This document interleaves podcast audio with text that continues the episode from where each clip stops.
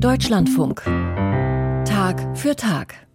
Der Straßenkarneval, der ja gestern gestartet ist, der ist ja immer auch ein Ort für gesellschaftspolitische Statements. Deswegen da auch aktuelle Krisen auf der Welt bewusst nicht ausgespart, sondern offen thematisiert werden, vor allem bei den großen Rosenmontagszügen. Aber natürlich, mancher stellt sich trotzdem die Frage, ausgelassen feiern, wenn etwa ein Nahostkrieg herrscht, geht das? Ja, das geht, sagen die Mitglieder des jüdischen Karnevalsvereins Kölsche Kipperköp. Die aktuelle Session ist für sie emotional belastend, wegen der Lage im Nahen Osten, aber natürlich auch wegen des wachsenden Antisemitismus hierzulande. Aber schon am 11.11., .11., zu Beginn der Session und nur wenige Wochen also nach dem Angriff der Hamas auf Israel, haben sie gesagt, feiern tun wir trotzdem. Martin Schütz hat darüber unter anderem mit dem Vorsitzenden der Kölschen Kipperköp gesprochen. Eigentlich ist Kölner Karnevalisten am 11.11. .11. so richtig zum Feiern zumute. In dieser Session war das aber für eine Karnevalsgesellschaft eine schwierige Aufgabe. Ihren Mitgliedern war zum Karnevalsauftakt nur wenig nach Schunkeln und Frohsinn. Ja, es ist gemischt. Ähm, das habe ich ja die ganze Zeit auch gesagt, dass es für uns schon sehr, sehr schwierig ist, heute ganz ausgelassen zu feiern.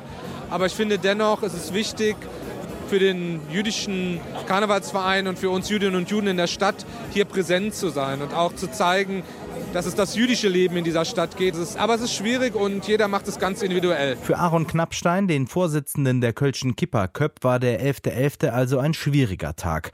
Noch zu frisch waren die Eindrücke von den Angriffen der Terrororganisation Hamas auf Israel im Oktober 2023.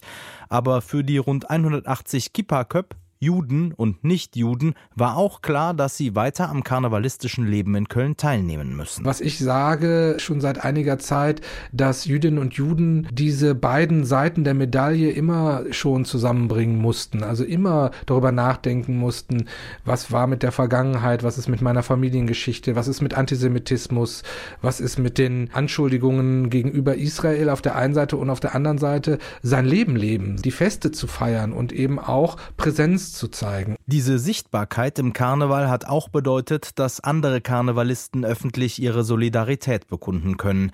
Das hat das Festkomitee Kölner Karneval früh getan auch aus einer historischen Verantwortung heraus, sagt Michael Kramp. Das Festkomitee hat sich in den 30er Jahren von den Nazis vereinnahmen lassen, das muss man ganz klar sagen, und war Teil der, der Nazi-Propaganda. Das äh, war dann sogar im Zug so, dass antisemitische Wagen zu sehen waren und daraus haben wir gelernt. Beispielsweise hat das Festkomitee entgegen aller Geflogenheiten bereits einen Persiflagewagen der Öffentlichkeit gezeigt, bei der großen Demo in Köln gegen Rechtsextremismus Ende Januar.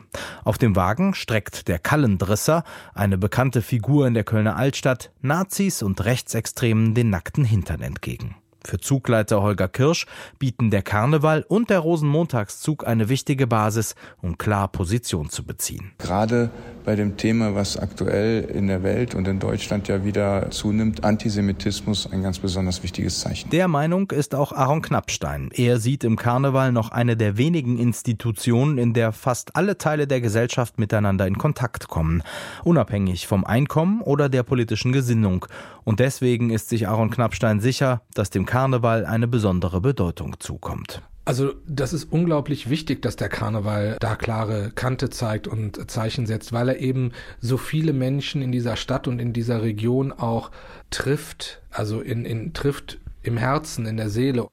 Der jüdische Karnevalsverein Kölsche Kipperköp feiert, trotz schwieriger Zeiten. Martin Schütz hat unter anderem mit dem Vorsitzenden des Vereins darüber gesprochen.